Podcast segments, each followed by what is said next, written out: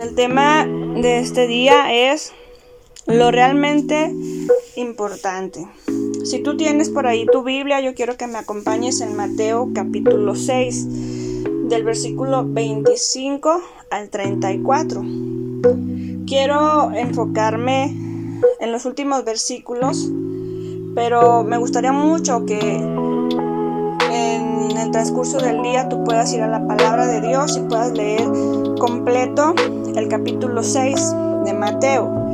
Y dice así a partir del versículo 33, mas buscad primeramente el reino de Dios y su justicia, y todas estas cosas os serán añadidas. Así que no os afanéis por el día de mañana, porque el día de mañana traerá su afán. Basta a cada día su propio La etapa de la niñez es algo especial. Si tuviéramos la oportunidad de regresar el tiempo, muchos buscaríamos la etapa de ser niños. Sé que hay algunas personas que pueden decir que su niñez no fue grata, pero si piensas un momento cómo vivías siendo niño, podrás decir junto conmigo que vivías sin preocupación por el día de mañana. Y eso es un tesoro muy valioso. Un niño vive sin preocupaciones, sin afanes, no hay nada que le preocupe. Cuando los niños enfrentan una necesidad, solamente van a sus papás y se lo piden. Y aun cuando en ocasiones los padres no pueden darles lo que ellos quieren, al tiempo dejan de afligirse por no obtener lo que necesitaban y siguen su vida sin preocupación. Así que al leer la palabra de Dios en Mateo 6, vemos con gratitud lo que Dios nos dice en este día. No te preocupes por nada. En Mateo 18, Jesús tiene una conversación con sus discípulos y les hace referencia a ser como son los niños. Los niños viven sin maldad, sin preocupación. Y si tú observas un niño, ves que ellos son felices, que tienen, aun cuando algunos de ellos viven en entornos difíciles. Jesús les dijo a sus discípulos, de cierto os digo que si no os volvéis y os hacéis como niños, no entraréis, entraréis perdón, en el reino de los cielos. Mateo 18, 3. La vida trae consigo muchos afanes, muchas cosas sin importancia que lo único que hacen es desviar nuestra mirada de lo que verdaderamente importa. El rey Salomón expresó, vanidad de vanidades, todo es vanidad. En nuestra experiencia pastoral hemos visto muchas cosas, como aquellas personas que enfrentan diagnósticos difíciles, como el que anhela comer, pero una enfermedad le impide hacerlo por sí mismo. Hemos estado cerca del que pasa por tormentas y al ver la necesidad del otro sabe que la suya no es tan emergente. Incluso yo misma y mi familia hemos, nos hemos dado cuenta que lo que nos pueda faltar o lo que soñamos no es tan urgente. Que una casa puede esperar porque hay enfermos que anhelan poder respirar el aire sin dificultad o sin necesidad de ser asistidos por una máquina. Gente que anhela comer un bocado de pan o beber un vaso de agua fría, de agua fresca, sin sentir dolor o malestar. Pero al ver la fragilidad de un niño, mi corazón se estremece. Hemos visto niños que enfrentan diagnósticos médicos mortales, pero viven sin preocupación. Juegan y disfrutan su día sin ver más allá de un diagnóstico. Muchas veces no nos damos cuenta cuán bendecidos somos por poder despertar.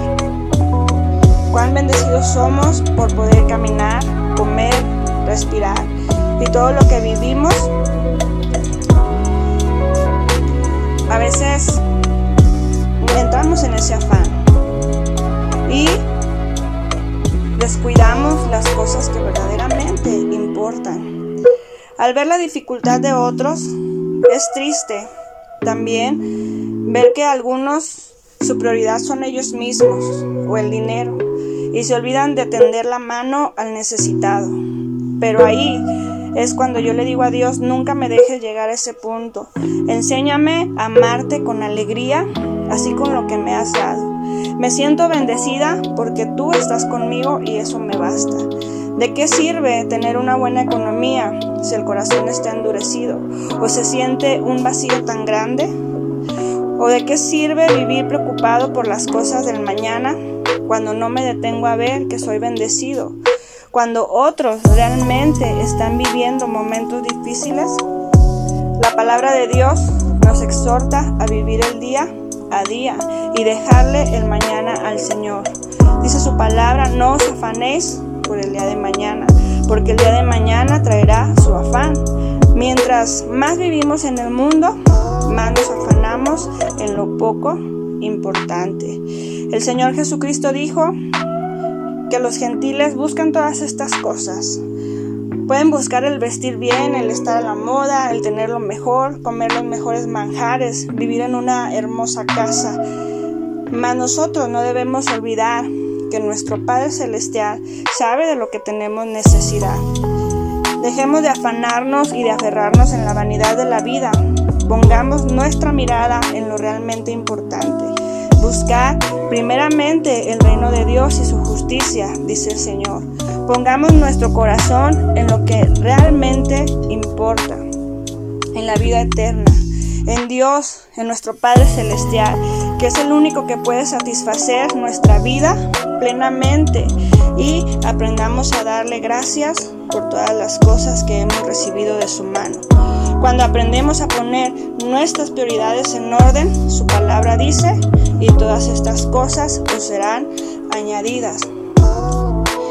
Nuestro único afán debiera ser buscar el rostro de Dios, porque sabemos que si lo tenemos a Él, nada nos falta, nada nos faltará porque Él lo llena todo. Él es el único realmente importante. Así que con esta reflexión de esta mañana, de este devocional, yo quiero que hoy tú seas agradecido con Dios por lo que no, por lo que tienes y por lo que no tienes también, porque él sabe de lo que tenemos necesidad. Él sabe cuáles son nuestras prioridades, cuáles son nuestras cosas que anhelamos, que tenemos ahí en primera lista. Pero antes de esa primera lista, la primera cosa que tú tengas ahí, lo primero debe de ser siempre Dios en tu vida. Si tú tienes a Dios, lo tienes todo.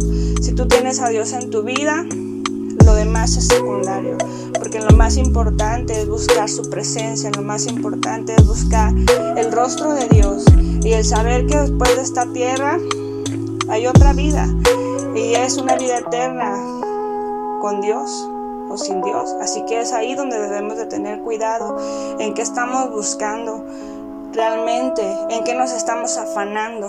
Afanémonos pues en buscar la presencia de Dios en nuestra vida que lo llena todo. Él es lo realmente importante. Te invito a hacer una oración conmigo y dile gracias Dios por lo que has traído a mi vida hasta el día de hoy. Gracias porque sé que es tu fidelidad, Señor, la que me ha sostenido. Gracias, Señor, porque hoy pude ver la luz del día. Quizá algunos, Señor, batallando con problemas, mi Dios, con necesidades, pero tú hasta el día de hoy, Señor, les has sostenido de tu mano.